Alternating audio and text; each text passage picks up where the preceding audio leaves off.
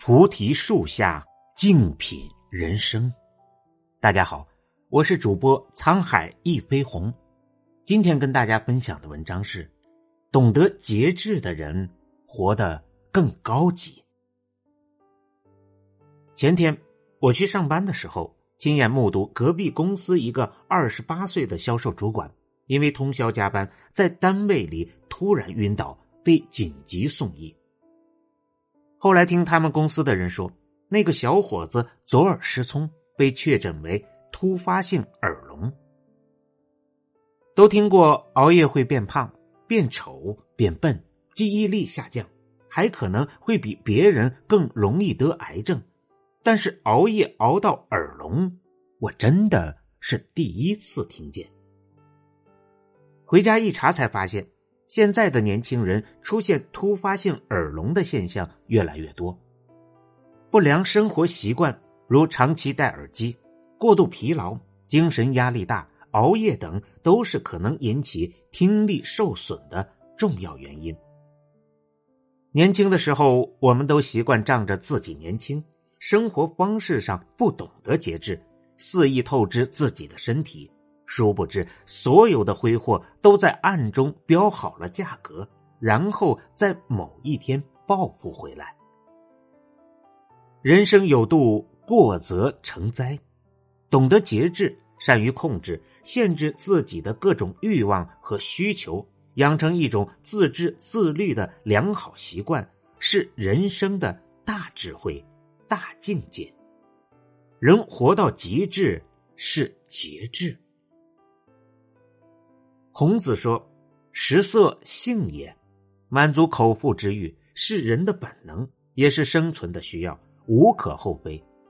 但是有的人总是不注意节制，遇到美食便放纵自己，胡吃海塞，结果积食伤脾，引起消化功能紊乱，给自己的身体带来不可预估的危险。”朋友李晓讲过他和同事老朱出差的故事。那天早晨，两人去宾馆吃自助餐。进了餐厅，老朱如同一头饿狼寻食，在他面前，大盘、中碗、小碟中摆满了自助餐厅供应的各色食物。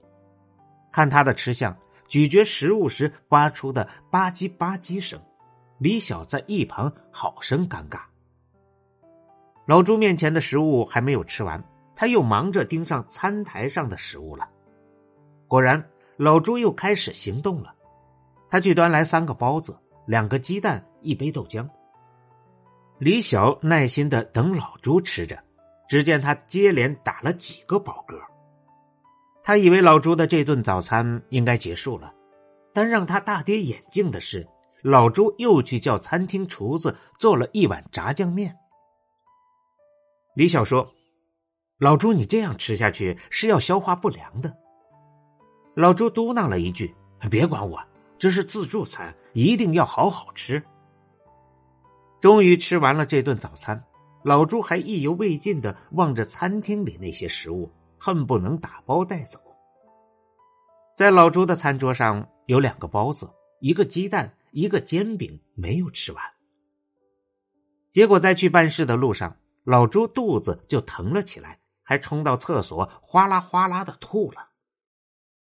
网上有句话说：“自助餐是一种诱惑人展示自己贪婪和丑恶本性的就餐方式。”想一想，确实有道理。老朱的吃相正为这句话做了生动的注脚。其实，这样的场景在日常生活中很常见。在一些人看来，吃自助餐时如果不能走着进去、扶着墙出来，自己就吃亏了。吃饭见修养，饭桌见人品。一个饮食不懂得节制的人，损害的不仅仅是自己的身体，还有自己的形象。陶杰在《洗手间里的主权》一文中说：“一个有教养的自助餐消费者进自助餐时，必定表现出一种高贵的节制。”与一个狼吞虎咽、宁愿叫多了吃不完，也硬要把食物堆满一桌子的俗客相比，只叫一碗汤，一小盘沙拉加一杯咖啡的人，令人感到尊敬。饮食之节不仅能吃的优雅，而且还吃出健康。现代科学也证明，降低进食量可以减少心脑血管疾病，减缓细胞氧化速度，有助延年益寿。前不久，有一条生活新闻淹没在新闻的海洋里，虽然隔着屏幕，我都觉得害怕。青海某小区一高层住户竟然直接从楼上扔下了一个电饭锅，当到达地面的那一刻，就发生了爆炸。当时正好有居民从这里路过，险些就造成了很严重的后果。气愤之余，居民们还是冷静下来，报了警。民警到达现场后，马上展开了侦查工作。通过调取小区的监控，确定了抛下电饭锅的应该是小区公寓楼十三楼的住户。在挨家巡查中发现，十三楼住户潘某的情绪比较紧张，因此民警判断他应该就是嫌疑人，于是对他进行了依法传唤。潘某很快交代。他说自己当时正在做饭，因为生活中遇到了很烦心的事情，所以心情很不好。而电饭锅又摔到了地板上，让他的情绪达到了高点，因此直接打开房门，通过公共楼道的窗户将电饭锅扔了下去。民警向潘某说明了现场的险情，对他的做法进行了严肃批评。并依法对其采取了强制措施。因为高空抛物的行为已入刑，潘某将面临着法律的追究。心情不好，不是想着及时节制、设法排解，而是不顾后果的发泄情绪。潘某被追究责任，也是咎由自取、自作自受。冲动是魔鬼。人愤怒的时候，智商往往是零。一个人如果不能节制自己的情绪，犹如大海上被狂风巨浪凌辱的一叶扁舟，就会被情绪轻易的吞噬。有句话说得好：“有情绪是本能，控制住情绪才是本事。”成年人的世界，什么情绪，什么命。任何时候。人都不应该受制于自己的情绪，无论境况多么糟糕，我们都应该努力节制自己的情绪，把自己从情绪的黑暗中拯救出来。否则，祸患会降临，幸福会远去，再后悔也无法挽回。《世说新语》记载了这样一个故事：东晋重臣羽兵在吴郡担任内史。当地发生叛乱，悬赏追捕羽兵，其他官员都跑了，只有一小差役用小船载着羽兵逃到了钱塘江口。随后，差役来到集市，喝得大醉才回。当时士兵正在搜索，差役挥舞着船桨说：“还到哪里去找羽内史呀？这里面就是。”士兵见船舱窄小，都以为差役在耍酒疯。因此一点都不怀疑。随后，羽兵被安全送到会稽山下的魏家。叛乱平定后，羽兵想报答这个救他的差役。差役说：“我出身卑贱，不想做官。不过从小因苦于被人差遣，喝酒从来没有喝痛快过。若让余年总有酒喝，就没有其他需要了。”听完这话。羽兵马上安排为他盖了一个大宅子，买了几个奴婢，并让他的家中经常有上百壶酒，一直到老。在有些人看来，节制欲望就是限制自己的自由，殊不知越节制越自由。就像这位差役，如果他不懂得节制，而是居功自傲、私欲膨胀，向上司狮子大开口要这要那。恐怕他不一定会有后来自由的小日子，终老的好结局。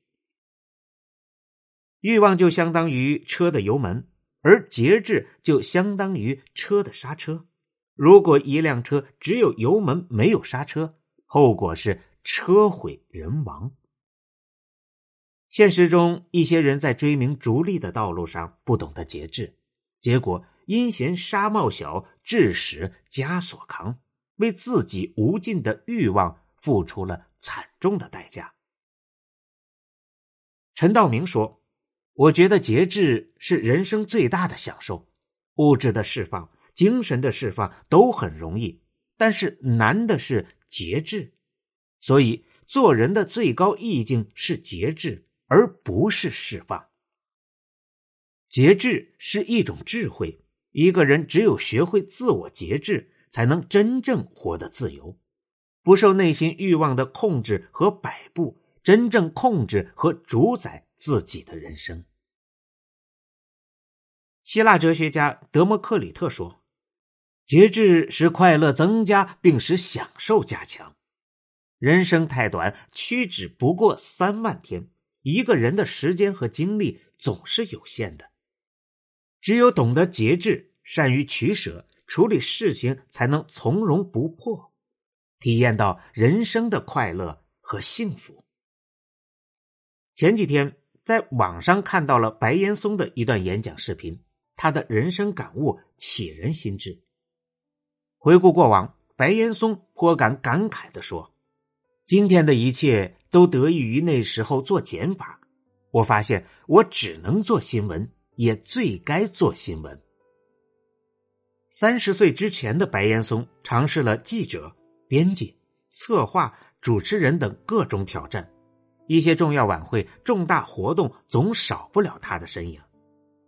二十九岁时被破格提拔为高级记者。两千年的悉尼奥运会也让他收获掌声无数，但是这个时候他开始困惑起来，不知自己究竟想要做什么，哪些东西要抛掉。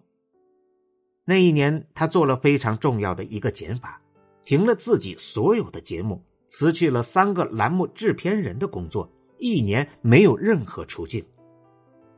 当时有人劝他，说主持人这一行。你只要一个月不出镜还凑合，半年不出镜就没人记住你了。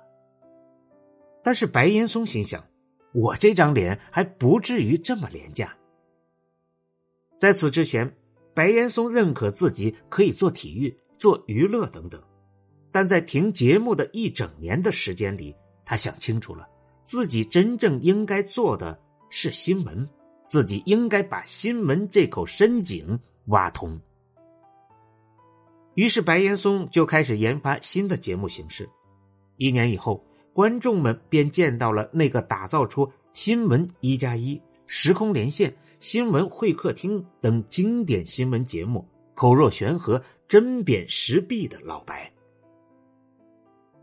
梁晓声先生曾说：“一种人生的真相是，无论世界上的行业丰富到何种程度，机遇又多到何种程度。”我们每一个人比较能做好的事情，永远也就那么几种而已。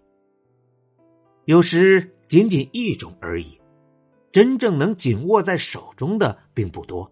专注当下，可能比贪多悟得更有意义。真正聪明的人都懂得，给生活做减法，就是给幸福做加法。正如白岩松这样。当一个人知道了自己真正想要什么的时候，才能活得通透自在，轻装上阵，才能走得更快更稳。越过中秋，清辉减；人到中年，万事休。人生下半场，学会做减法。做减法就是节制自己的时间和精力，减去不切实际的想法。减去空虚的热闹，减去心灵上的重担。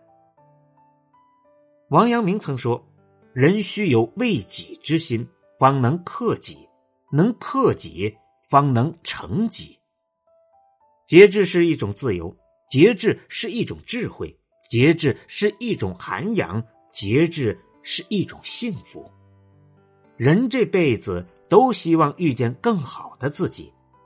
要想让自己更持久的享有，就要先懂得有节制的追求。有节制的人生，活得更高级。感谢大家的收听，本节目由喜马拉雅独家播出。